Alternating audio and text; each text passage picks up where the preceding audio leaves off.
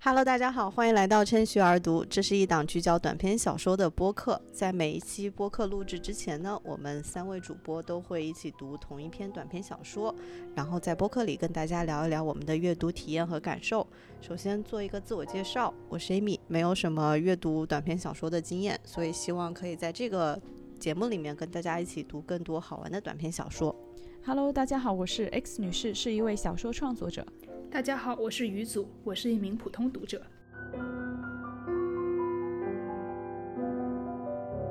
今天我们一起来阅读的是安吉拉·卡特的《染血之事》。这个小说讲述了一个年轻女人嫁给侯爵以后，在新居城堡发现了她的丈夫一个不为人知的秘密。这是一个由童话改编的故事。故事的原型呢是17世纪左右法国作家夏尔·佩罗的小说《蓝胡子》。这个故事后来到了德国童话集《格林童话》里面，还演变为另外一个版本，题为《费切尔的怪鸟》。但这这个版本呢，离今天我们讨论的小说更远，所以我们就不在此多说了。首先呢，想跟大家聊一下，不知道大家有没有对蓝胡子这个故事读过或者了解过？这是个什么样的故事？大家又对这个故事有什么样的印象呢？嗯，蓝胡子原就是他的那个希尔佩罗的原版是吧？嗯，他其实说的就是跟我们今天读的这个小说的怎么说主线剧情是差不多的，因为都是一个呃富豪，然后娶了娶了一个年轻的妻子，对对对，年轻的妻子，对，然后就是其实他邻居嘛，就是一个也是一个富家，相当于是一个高贵夫人的女女儿嘛。然后这个女儿呢，就是嫁给了这个蓝胡子之后，也是因为，呃，有一个他们家就是蓝胡子家有一个房间，然后他本来是不让他打开的，但是他有一把那个万能的钥匙嘛，他就是因为好奇心，强烈的好奇心驱使了这个呃女人打开了这个藏有秘密的一个房间吧，然后最后就是发现了，就是在里面发现了一些前就是前妻的尸体。啊所以就是被这个蓝蓝胡子杀掉了啊，所以他就是因为这个呃钥匙上的血迹无法抹去了，所以这个事情就后来被蓝胡子知道了。那最后蓝胡子就是想要杀掉这个女人。然后就是在最后的时间里面，呃，一方是祈求不要被杀掉，然后另外一方就是蓝胡子非常的愤怒也想，对对对，一直在呃，就是两个人在推拉，然后最后结局就是有那个妻子的两个哥哥把他就是从这个困境里面救救了，啊，然后蓝胡子就被两个哥哥用利剑刺穿了他的胸膛。对，反正这个故事就是说我。呃，我在读这个安吉拉·卡特的《染血之誓》的时候，我就想起了蓝胡子这个故事。我之前没有想，没有意识到它是一个对呃某一个故事的改编或者是重写这样子。但是我读的时候，我就觉得这故事怎么越读越越耳熟。呃，因为我小时候在上英语课的时候，我从外教那里读过这个故事，然后我当时第一次读的时候就觉得很奇怪。因为我以为它是个童话故事，但是我没有想到这个童话故事里头会有这么血腥的情节，那种奇怪的心情，包括我当时一第一次读这个故事的场景，我现在都历，就说我现在都能都是历历在目的。所以我觉得这个故事其实是给当时的我留下了很深的印象，就是因为它很怪异、很血腥。是的，我读这篇《染血之事》的时候呢，也有一种就似曾相识的感觉，就觉得可能读过这个呃，就是它的主线的这个发展，我是比较能。能够预料得到的，呃，当时我也是觉得这个本身这个故事的原型就非常的可怕。呃，就是包括有刚刚余组讲到，因为他的秘密是非常血腥的，就会涉及到一个布满了尸体的这样的一个禁闭的房间。然后我觉得他另外一个可怕的地方呢，还在于就是主人公他是明知道有这样的一个禁忌，还是没有办法去控制自己的这种好奇心，或者是想要打开这个房间的欲望，就好像打开了呃所谓的潘多拉的盒子一样，他主动的就走进了这个深渊里面。嗯，嗯所以呃呃，其实我觉得这个故事它的原型本身很可怕。而据说呢，它也是存在一个真实的历史的原型的，但这个啊都没有办法哦去考证了。对，它也许是是有有这样的事情发生过。然后在西方的文学创作里面，其实除了佩罗和格林童话的版本，原来很多作家都对此做过一些改写，包括加拿大作家呃玛格丽特·阿特伍德的《蓝胡子的蛋》这篇小说，我也蛮感兴趣的。也许以后我们也可以可以一起读读。哎，好呀。那回到染血之事，嗯，回到染血之事的这个故事里面呢，我觉得他也在这种铺陈里面强化了。这种让我们觉得可怕和不祥的这种预兆，呃，大家不知道有没有一些印象比较深刻的细节呢？对于这个，因为他我读的时候，我嗯、呃，我觉得他比较特别的地方呢，是在于这个染血之事的故事，他不是通过一些别人很强烈的警告，因为原版故事你是里面的丈夫，他是跟妻子说。如果你违背我意愿，打开那个房间，我就会大发雷霆。到时候可别怪我没有提醒你。他是警告他，呃，所以你就知道，万一他打开，他一定是一个不好的结果。但是染血之事其实还蛮柔和的，就在丈夫的这个角度，他像更像是一种诱惑。他是跟妻子说：“答应我，你不会去用那个最后那把小钥匙的。”他就有点像，其实他心里预希望这个呃女性去犯这个禁忌的这样的一种感觉，并不是说你不能去做，而他的小说的这种不祥感，所以就更多的是通过氛围的营造营造出来的。嗯，不过关于所以我就你刚刚说的这点，我想补充一下，我一直都觉得在两个故事里头，我觉得这个丈夫其实都是想杀掉这个妻子的，因为他要是不想杀掉这个妻子，他为什么要不想？如果他不想给他钥匙对啊，为什么要给他钥匙呢？我就觉得他根本就是。就是要挑起这个好奇心，然后找一个借口去杀他。对我我对你你说的，我觉得很有道理。不过我觉得两个故事里面，就是丈夫的这种。就是他们享受的那个东西是不一样的。原版的故事里，可能那个丈夫他享受的就是他拥有控制，呃，不过这样说也不对。呃，他可能是享受，就是拥有可以控制这个女性，然后规训她，就是说你必须要按照我说的去做。如果你没有这样去做，我就有资格去惩罚你。但我觉得这个染血之事，就卡特的这一片里面的丈夫，他可能更享受的是那个女性知道自己。可能面临的这种命运之后，他再杀掉他，他能享受更多的乐趣，就是享受他的那种他在食用的不是他的呃他的血，而是食用的他他的这种恐惧啊，就可能杀他的时候，他对方会感觉到更加的恐惧，更加是屈服于他的这种感觉，所以我觉得有一点点微妙的不一样，嗯，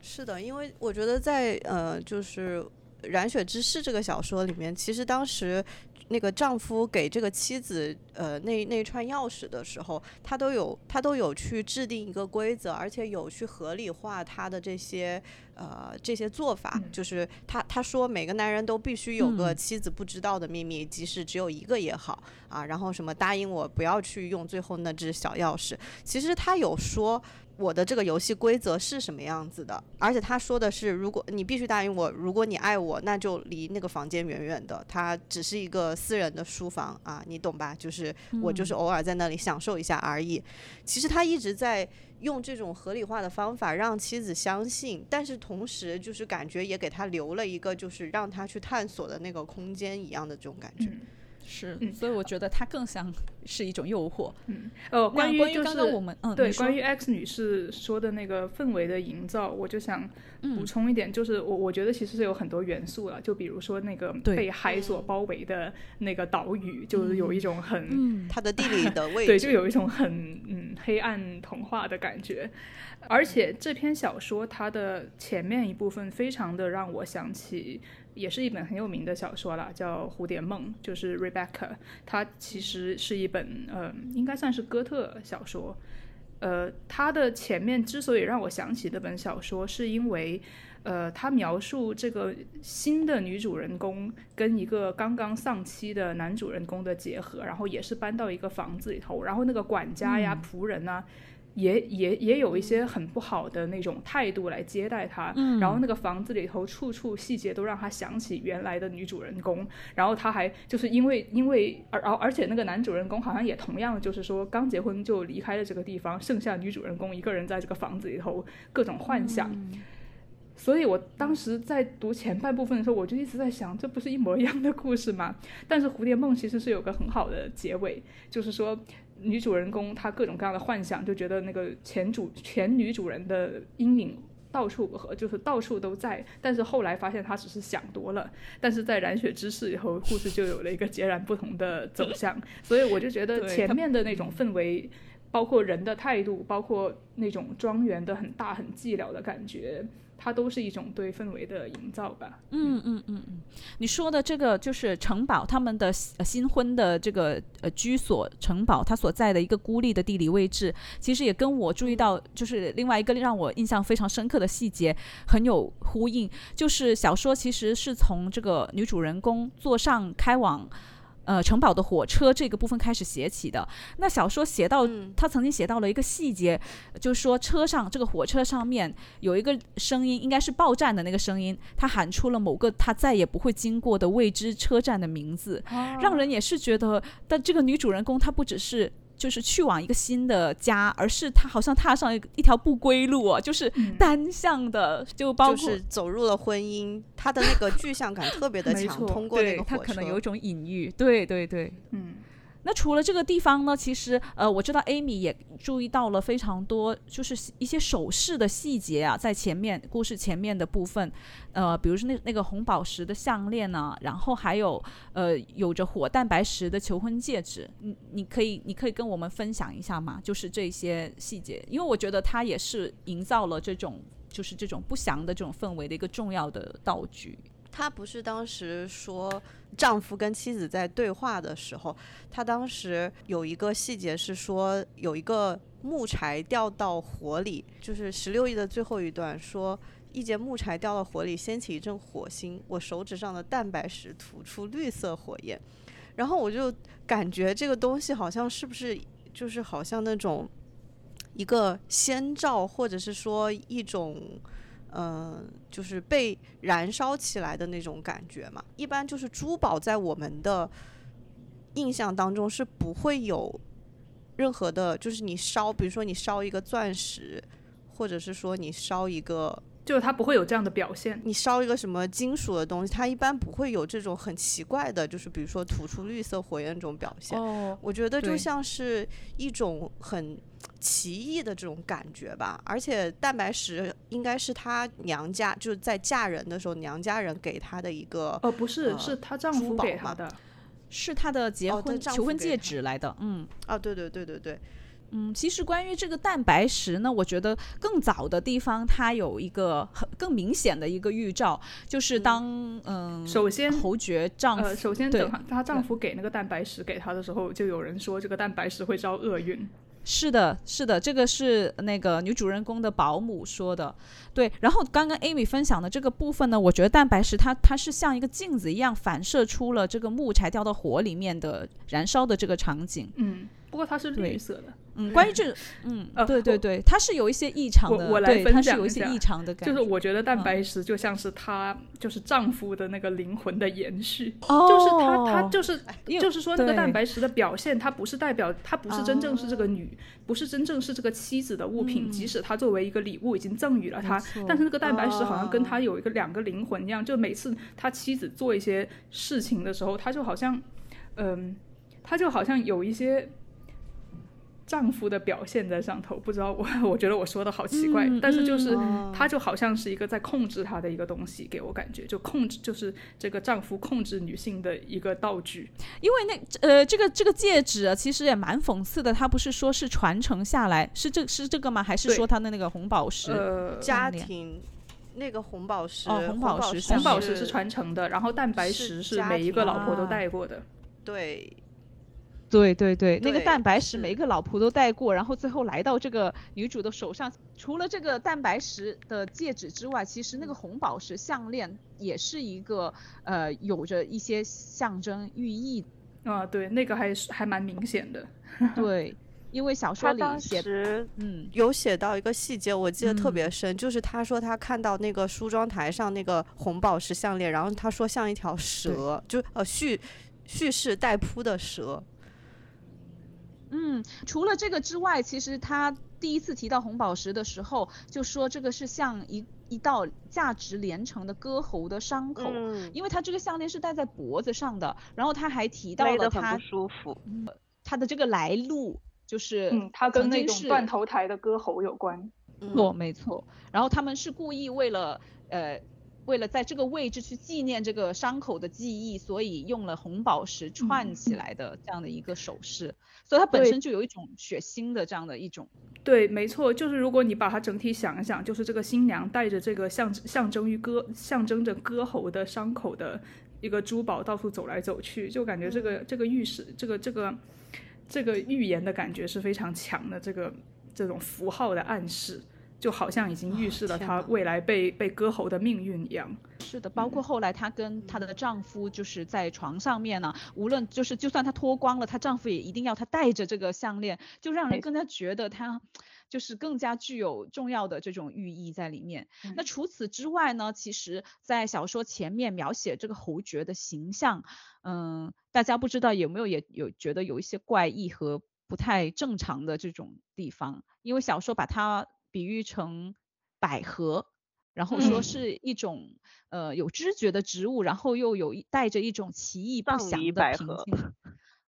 对，其实关于这个百合的隐比喻，我注意到了，我还觉得有点奇怪，因为嗯在、呃很多比如说十九世纪那种唯美派的画作里头，百合是那种处女的象征，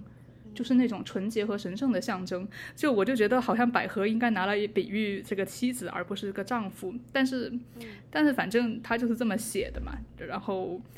而且关于这个丈夫，我印象最深的，还除了这个百合的隐喻之外，还有就是说他好像永远都是戴着面具的，就是他的生活对于嗯，就是对于女主人公来说，其实是无无法捉摸透、无法想象的。是的，而且他也不轻易的展露他自己的真实的一些情感，可能一直对于女主人公来说，她都是一个就是对戴像你说的戴着面具的这样的一个人。然后他的前面三段婚姻，他都有一些可疑的地方，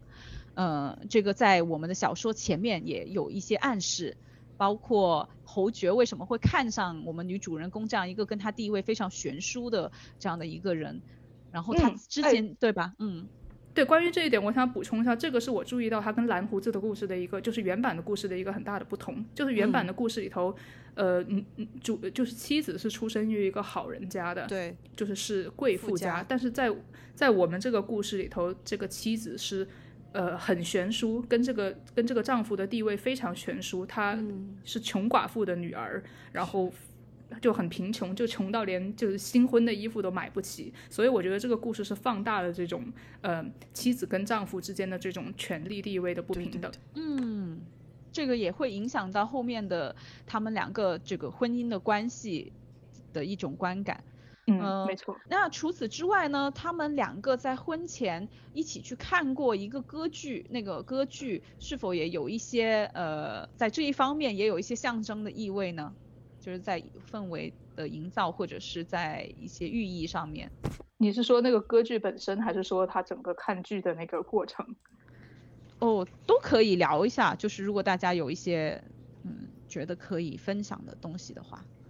嗯，对，我觉得在看看歌剧的时候，就是他们结婚之前吧，应该算是那个时候，主人女主人公是觉得自己很爱这个男主人公的，即使他对他一无所知，但是他就是可能是因为他的身份地位，还有他的钱财。就是在描写看歌剧那一段的时候，我们这个文本它直接点出了，就是说，呃情超澎湃，然后我想我一定是真的爱他，然后在这个的下一段给我一个很深的印象，就是说她穿着呃丈夫给她的衣服，然后大家都大家都看着她，然后她就说每个人都盯着我看，也盯着她的结婚礼物看，我就觉得女主人公在这个时候是把自己物化成一个物品的，对吧？她根本就是把自己做作为，就是她自不不不管别人怎么看，她自己就首先觉得自己是这个男的的一个结婚礼物。我以为他说盯着他的结婚礼物是指盯着他身上穿的这一哦些、呃红宝嗯石配饰，对对。哦，但我觉得你确实提到了一个很重要的点，就是这个女性，就是女主人公，她其实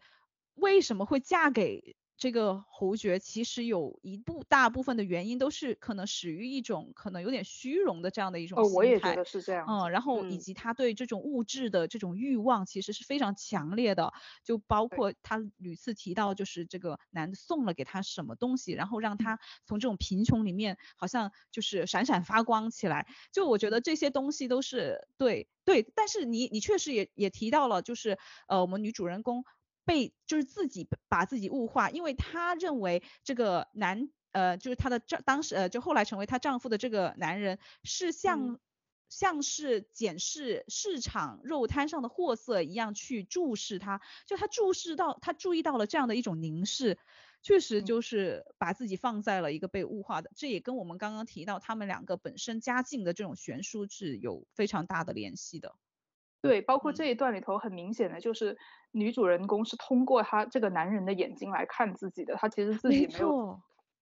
没错没错，这个就是我觉得这个作为一个被观察的对象。是的，这个这个很有意思，我们待会儿可能会再回到这个，就是说，呃，对于自我的这种审呃注视的这个话题里嗯面来。那我们回到刚刚我们呃一直在看这个跟原版的故事相比，《染血之誓》它有一些。哪些不一样的地方？那其实另外一个我觉得比较明显的一个呃区别呢，就在于卡特这个小说里，它其实补充了不少结婚之前的情节。那在这样的一种处理呢，不仅拉长了我们呃感觉到不不祥的这样的一个时间，增强了小说的这种悬念，我觉得也嗯强化了女主人公在情节上面的作用。因为从结婚之前的描述，我们可以看到主人公其实是有点一意孤行的想要嫁给这个侯爵，因为那个母亲不是一直问他你确定吗？你确定你爱嗯他吗？要嫁给他吗？就是其实有有一些时刻他是可以去做选择，但是他始终都似乎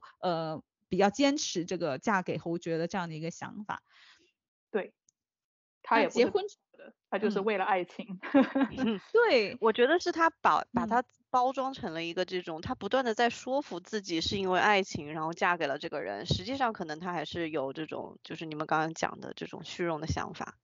是的，是的，呃，不过这个最重要的是，这个是她自己做出的选择，而结婚之后呢，她又自己选择打开了丈夫禁止她进入的那个房间，所以我觉得在两个关键的事件上面。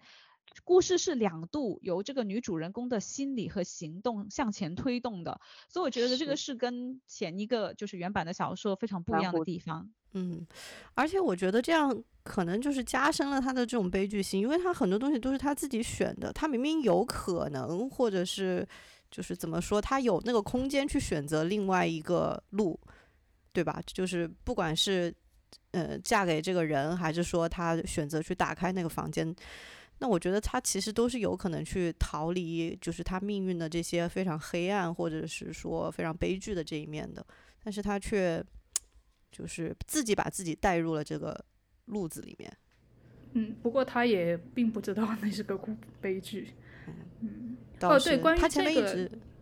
嗯，你说，就是这个心理，我就是注意到，其实这个主要是源于两个故事叙事声音的不一样。就是《染血之誓》，它是以呃，第一人称，就他第一人称，对吧？他就是女这个这个女主人公就是叙述者，然后在、呃蓝胡子的故事以及其他的非常多我们读过的童话或者是民间故事里头，它都是一种第三人称，呃第三人称，没错。对，如果用采用这种呃叙事的视角的话，我觉得我们对这个女主人公好像可以有更多的共情。嗯，而且他的那嗯。种心理选择会更加的，就是说我们可以理解他，不是我们可以理解他，因为好像在原版故事里头，你就会觉得他为什么要这样做，或者就我就觉得这些这些女性，包括包括这些被他杀死的女性，她都是没有声音的，嗯，你不知道她们是怎么想的，她们那个世界对于你来说是封闭的，呃。嗯但是在这个故事里头，不仅女主人公有声音，她包括她以前的那几个被杀的妻子，都通过一些书信啊、呃照片啊，都拥有了自己的声音。这是我感觉到两个故事很不同的一个部分。嗯，嗯，那我们或者接下来就呃仔细的聊一下小说的这个高潮的部分，就是主人公在这个城堡里面，呃被赋予了一串可以打开所有房间的门的钥匙之后，他选择了打开那个不能进去的房间。那在那一刻，他其实探寻到了他关于自己丈夫的什么样的一个秘密呢？就是关于他把自己的老婆都是以前的前妻都杀死了，并且关在这个小房间里头的故事。是的，是的。那在他发现这个秘密的基础上，他呃对他们两个之间的这段婚姻关系是不是也有一些新的认识？就他自己的心境有没有发生一些变化？其实我觉得他一开始进入到那个他的那个大城堡里面的时候是有点，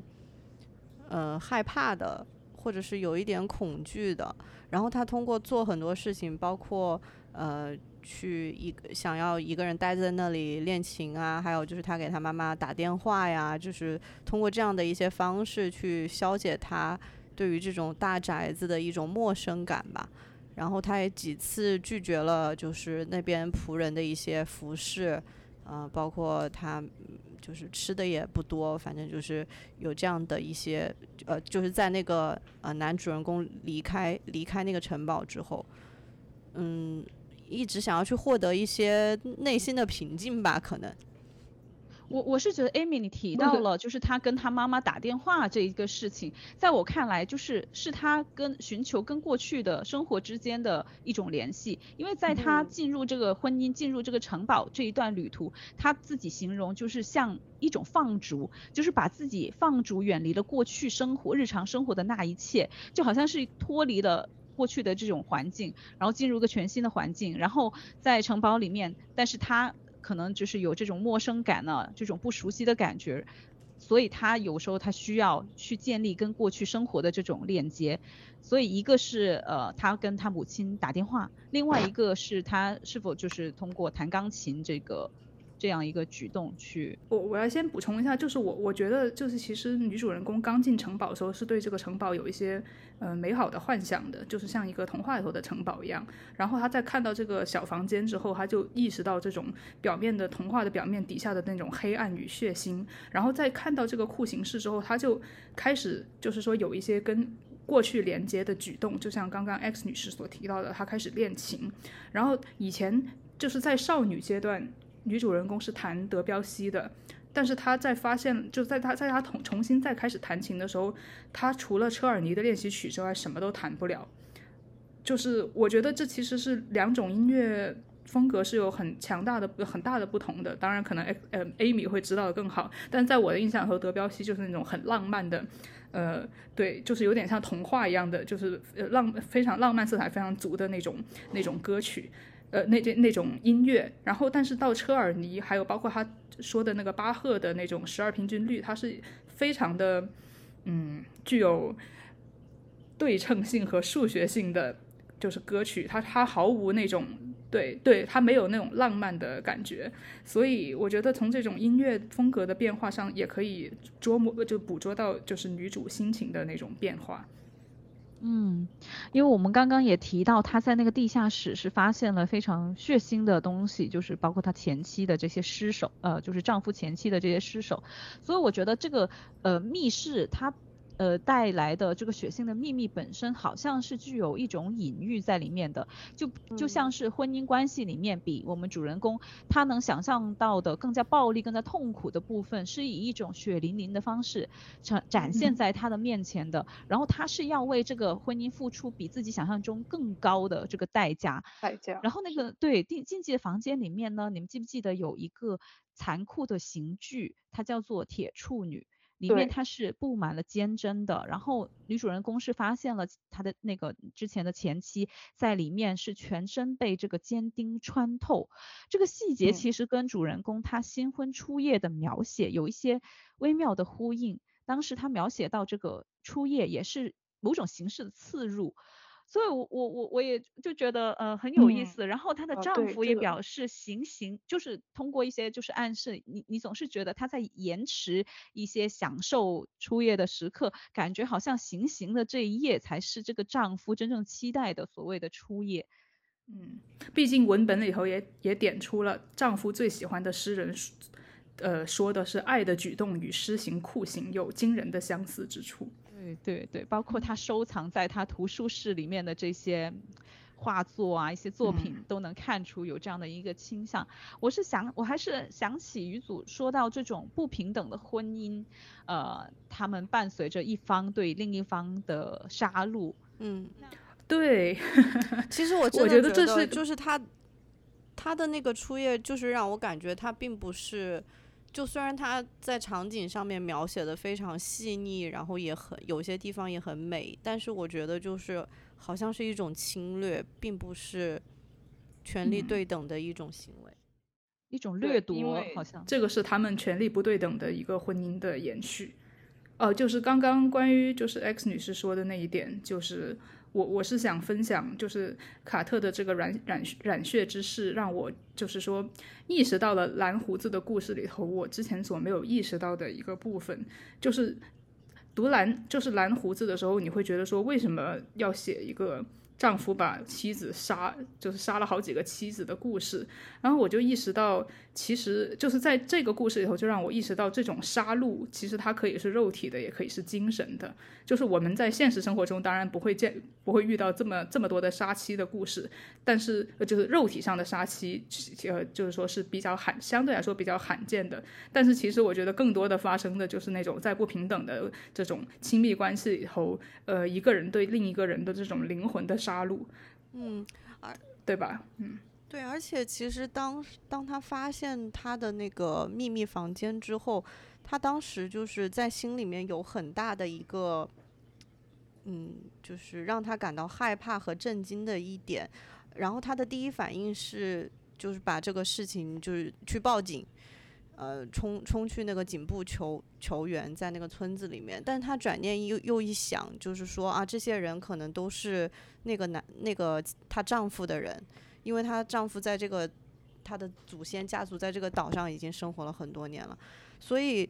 就是我觉得这个是最令人感到可怕的，就是当她受到了这样子的巨大的伤害的时候，她是没有办法寻求任何帮助的。嗯，这也令我想到某一些就是法律也是保护男性而不是保护女性的。其实我觉得还是有这个暗示在里头。关于他呃发现秘密之后，他的一个后后面发生的事情，我们等一下会再展开讲一下。我现在想再聊的另外一个话题是，他在探寻这个地下室的过程中，其实是、嗯呃小说花了一些篇幅去写。他写到这个城堡地下通往地下室的这条走廊，漫长的曲折，仿佛他走在这个城堡的长道里面，嗯。这样的一个过程里，我觉得她除了揭开了丈夫不为人知的另外一面，嗯其实我觉得主人公是不是也在做一种向内的探寻，就是关于她自己，她有一些新的发现，就包括她一路在就是进入这个新的城堡生活，他其实对于自己是不是也有一些新的发现？比如说他对自己这种欲望的觉知，然后、对啊，然后呃，包括他打开这个。呃，地下室之后后悔，就是呃，也不不能嗯说后悔，就就发现自己做了这样一个非常错误的、愚蠢的这样一个决定。嗯呃，这些东西是不是也是他呃对自己的这样的一种发现？嗯，我觉得是的。是的。呃然后，嗯而且而且关于就是这篇短篇小说，给我印象也比较深的是那种对女性欲望的那种描写，嗯就是包括性欲啊，就是、嗯呃好奇心也是一方面，性欲也是一方面，好像嗯。对不起，我被猫影响了，要要不然我记得要不然就呃呃，对，就是嗯你们继续说吧。我记得，我记得当嗯时就是在他的，应该是在他初夜的时候吧。然后他说他嗯当时就是那个女主，她当时有回想起跟那个呃跟那个她的丈夫去看歌剧的那一页，就她当时有写说，她用她用那个男男性的视角去审视自己的身体，然后意识到自己的情欲，嗯嗯，就是没错，嗯，就对，就确实是她的心理上，其实在这个整个过程当中是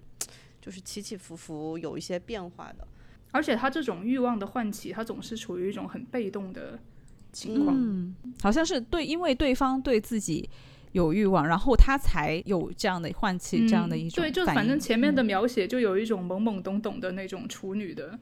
那种感觉吧。是，但是他又就是很多故事里头，他就就是作为如果是处女的话，他就不会对。呃，女性的欲望做任何描写，就仿佛那个人是没有欲望的一样。但在这个小说里头，他又写到了他自己其实是有一些欲望的。这 这一点让我觉得还挺有趣的。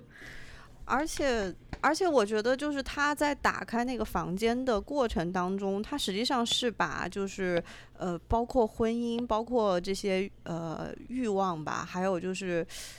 呃，就是人和人之间的这些关系，就是通通的。包括一些就是，不管是爱情还是欲望，我觉得他最后就是终归是，就是都会去到死亡的这条路上。我觉得他就是做了一种这种非常怎么说，就是看到了惨烈的景象，然后做了这样子的联系。所以我不知道他心中的那个情欲是不是一下就被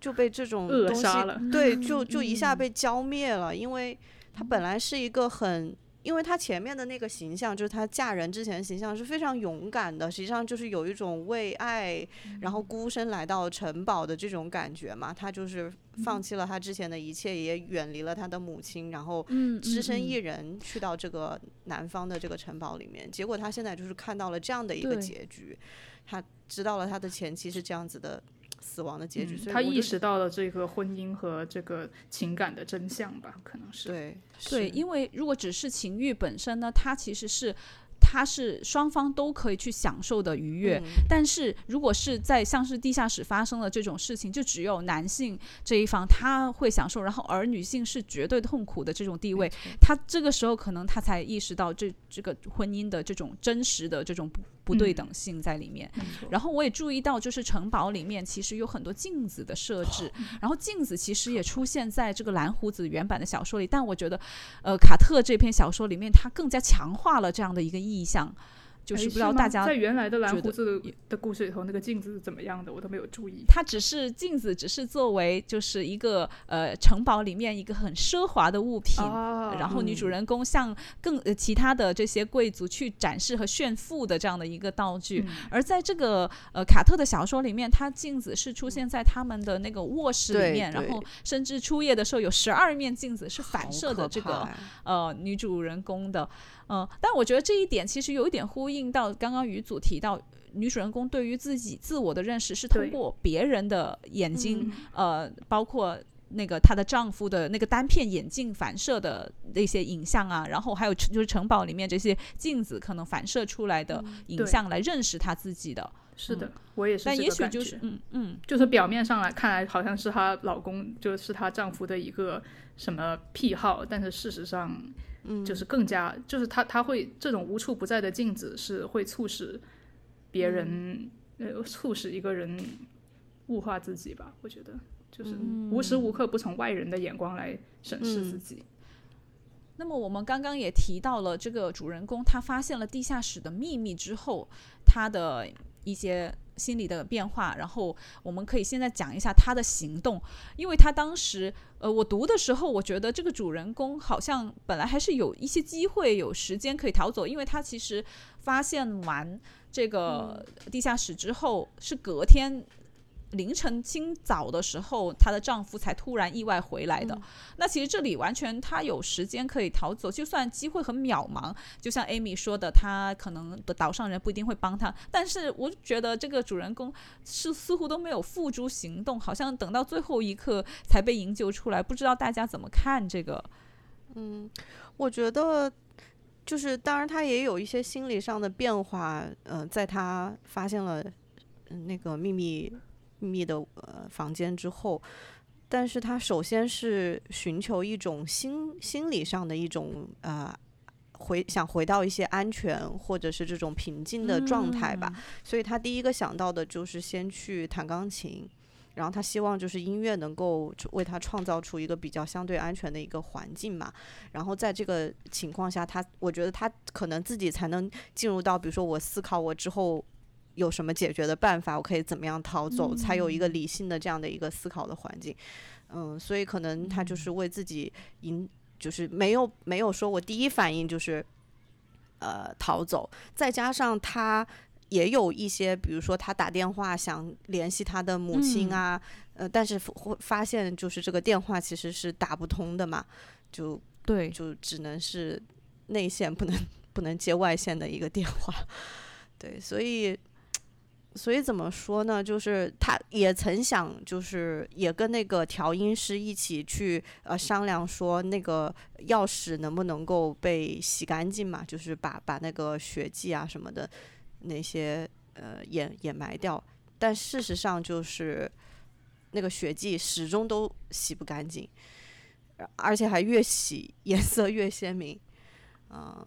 嗯，对我其实我觉得主人公的那种反应，我觉得也算是合理了。第一，他在一个孤岛上，他嗯，然后这个孤岛上全都是她都是她丈夫的人，她可能确实事实上也很难逃走。另外就是关于刚刚 Amy 说的洗钥匙，这个我觉得也是很合理的举动。就毕竟如果可以，就是通过。瞒天过海把这件事情解决过去的话，他就不必逃走了。我一开始呢，就是觉得这个主人公他的独立是不彻底的，因为他最后竟然还是依靠别人的力量去，嗯，去获救。我我还挺失望的。但 仔细想想，就像于祖说，其实他的这一系列反应是很符合他自己人物的性格特点的，因为他从小就是被他母亲所保护的长大的，然后他又呃，对他又本身有这样一种软可能软弱的成分在里面，所以他做出这。他不可能一夜之间遇到了可怕的事情，一夜之间他就能够成为一个呃自己拯救自己这样一个强大的人。其实，所以一切都是很合理，而且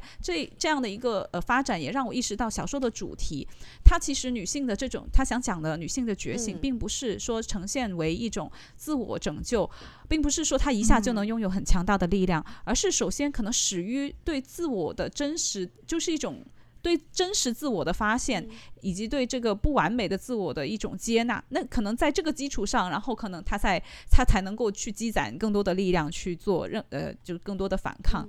那。呃，最后其实，在小说里面是谁来救了他呢？这里我觉得非常的有趣。如果说特别是结合跟原来的故事，就非常有趣。对对对。不过我想补充一句，我也挺失望，就是女主不是自我拯救来着，就感觉我们现在好像 可能放在二零二三年，我们更加习惯那种大女主的叙事啊。啊，不过我们继续说一说，是母亲，就是说拯救了女主。对，最后是她的母亲。这个相对于原本来讲，还是。还是一个女性的角色，一个女性英雄的角色吧。我觉得，就是看起来还是挺爽、挺帅的。我觉得很有趣的是，刚刚我们提到这个部分，就是在这个情节发展里面有两个角色嘛，一个是母亲，一个是瞎子调音师，这两个都是原版故事里没有的角色来的。其实，在原版蓝胡子里面呢，最后是主人公两个哥哥来拯救他，而且主人公一直在就是是。热切的盼望着这些拯拯救者的到来，但非常讽刺的是呢，在这个危难的关头，主人公的姐姐其实本来就在他身边，但是呢，只是充当着帮他望风、看看哥哥们到了没有的角色。呃，你说在原版的故事里是吧？就是对我也注意到，就好像只有男的可以干 做事情，女的 就是做不了事情。然后他就是原版的故事里面对这个主人公施予惩罚和拯救的都是男性的角色。呃，换句话说，主宰女性命运的好像都是男性，而卡特的这个小说就跟摸彩一样，是，就我们刚刚读完的摸彩小说也是呈现出这样的一个故事的色彩。那在卡特这一篇小说里面，很就就做了一个非常有趣的颠倒，他他是通过一个在。在主人公身边，但是没有能力救他的男性的调音师，跟一个最后成功的实施了营救的母亲，去颠倒了原作里面姐姐和哥哥两种角色的性别和功能，是吧？因为原作里姐姐是无能的，哥哥是来救他的，哎，反而在这里男性的调音师是没有办法救他，然后是母亲来来带着枪过来拯救了他，所以我觉得这个也打破了原作的这样一种设定。嗯，不过我觉得调音师虽然他没有这种物理的能力去救他，因为他是一个盲人，但是我觉得他对于心理上呃、女主发现自我来说还是很重要的，对对对，是吧？我觉得是她，因为就是女主女主是有音乐天分的，但是她的丈夫对此是完全是视而不见，她就把她完全物化成一个就是年轻的小女孩这样。但是这个调音师他是理解她的，他是觉得她弹得非常之好，所以我觉得通过调音也是通过调音师的眼睛吧，她可以就是女主也是有这种自我发现的。嗯，过程。所以虽然调音师没有在物理上拯救他，但是我觉得他某种程度上来说，他在精神上还是给了他很多力量的。对，而且调音师是作为后来他知道了所有的秘密嘛，他其实是嗯，呃知道了这些秘密之后，接纳了女主人公的这样的一个人物。对他无条件的去相信他，而且是嗯帮他。我觉得这个还是，嗯、在这个城堡里头是非常罕见的。而且他在精神上去支持他，就像刚刚 Amy 讲到的，就是他在精神上有呃抚慰到这样一个女主人公。嗯，嗯，我记得当时女主就是在最后关头的时候，因为调音嗯。师就是想要帮她的时候，她也有说，她说她就让那个调音师快走，然后她她当时有说，她终于就是现在她觉得有勇气，就是要独自去面对她的丈夫了，所以其实我觉得当时她、女主的那个心理的。强大的程度已经就是可以让她去跟她的丈夫做最后的这样的一次对话，呃，然后，嗯、在这个过程当中，其实她也是有成长的。对对对，可能是调音师也赋予了她这样一种精神上的力量。我记得我们呃也有也有简单的聊过，就是她的这个呃。女主人公她前额因为去过那个房间之后，就有一个总是洗不掉的红色的印记嘛。那在小说的最后，其实也有提到，就是调音师，呃，因为是呃瞎子的原因，其实看不见他这个印记，而而而如此可以稍减主人公的这种羞愧。对他最后小说最后一段提到说，这个前额的红色印记是无论多厚的油彩、多白的粉，它都是无法掩盖的。对。呃，对，就像是他的一些呃，我觉得有点像是女主人公她的一些弱点，或者是她自我里面不不太好的那些部分，她她认为其实呃调音师也是清楚的，就是她也是能呃认识到真实的她的自我。嗯，之前也想过这个红色印记到底代表着什么。后来我重读这篇小说的时候，我在想，或许它代表的就是嗯驱使女主人公走进这段婚姻的那种。幻想呀、虚荣啊，嗯、就是这种东西。嗯，所以，所以他到最后会感觉到羞愧，因为他在自我认识和发现的过程中，他也意识到了自己到底是为什么而走进了这个婚姻，也意识到了这些东西的代价。嗯、那么，就是这些东西就作为一个红色印记，永永永久的留在他的前额上面吧。或许是这是我的一个想法。对，我觉得是他是他成长的过程中一个。就是不可抹去的一个东西，对，嗯、就是好比你，嗯、就是好比现代人看自己，呃，上个月发的朋友圈，然后觉得自己是个那个时候的自己是个傻逼，就是 好像这个红色的印记一样。但我觉得他确实是通过这样一个事情才成长起来的。是，嗯，对，而且我也很喜欢小说这一点，就是说、嗯、他提到了说，无论。多厚的油彩、多白的粉都无法掩盖。嗯、就是说，我觉得他也强调了，就是说人要接受自己的历史，就是说接受自己犯过的错，然后因为他也是你，就是说这个人的一部分吧。嗯，那我们其实也聊到了这个结局。呃，主人公的母亲在杀死了这个侯爵之后呢，主人公他就过上了平静的生活。呃，连同这个调音师在内，其实他们三个人都知道，就是呃。侯爵死的这个真相嘛，他们像是都共共同的守着同一个秘密。那我们其实怎么理解这三个人的关系？嗯、呃，这个主人公为什么他会和这个调音师去组建一个新的家庭？就是我们可以聊一下，嗯、因为调音师是真正理解他的人吧？嗯、我想，对。那他跟调音师的婚姻关系，跟他跟侯爵的婚姻关系又有什么样嗯可以对比的地方呢？因为我觉得挺有意思，他们的关系里都共享某种秘密，嗯、但是呃，跟侯爵的关婚姻里面是女主人公得知了丈夫的秘密之后，两个人就对，就就不不就陷入了就就要杀，就要引起杀戮。对，就不是你死就我亡，就好像是这样一种嗯关系。没错，我觉得这也是就是平平等跟不平等的权利关系的一个不同吧。嗯，对是的，就是说，明显他跟调音师之间就是那种相互理解和相和相对来说比较平等的关系。嗯，然后他跟侯爵之间那，就是完全就是呃。一个人把另一个人哄骗进了婚姻吧，可其实可以这样子说。所以，所以即使是同同样共享一个秘密，它秘密带来的后果也是不一样的。就是说，呃，刚刚我们也说了，就是说跟侯爵的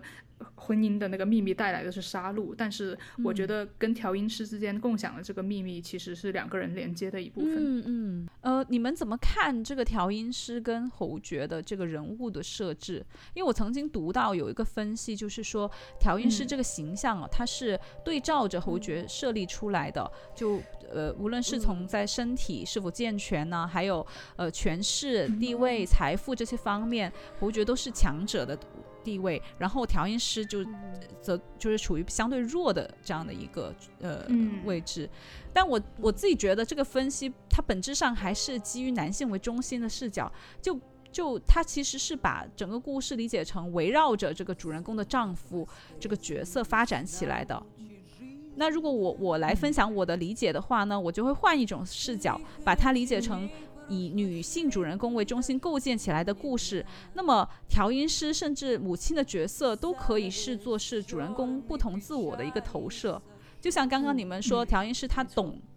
呃，主人公内内心那种浪漫啊，那种天真的色彩。那其实他，而且他自己本身调音师他是软弱的，那其实就有点像是主人公内在这方面自我的一个投射。母亲呢，就是不是主人公坚韧的、呃有力量的这一部分的自我形象的投射呢？就我我我自己会从这个角度去理解这样的一个、哦、这个想法。还蛮有意思的。我觉得我我当时读到的时候，我的想法就更加近似于你说的前一种，就感觉这两个男性男性角色的设设计就好像就是。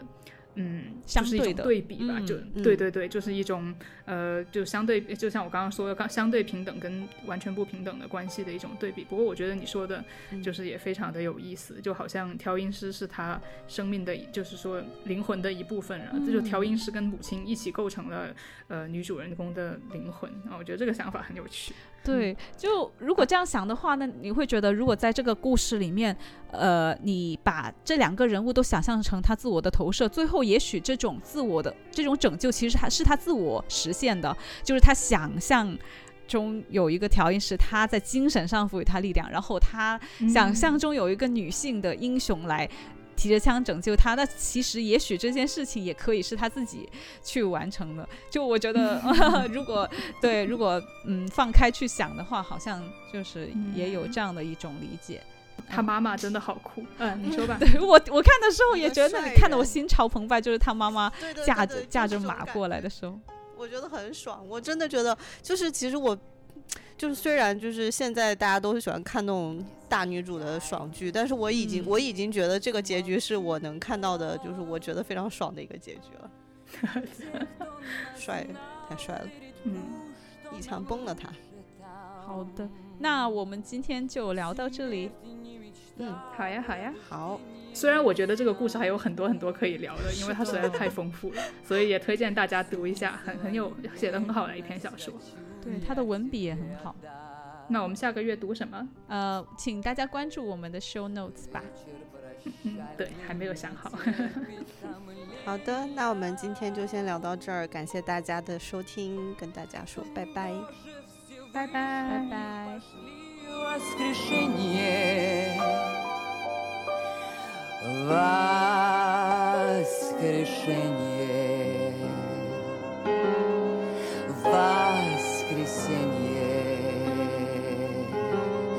of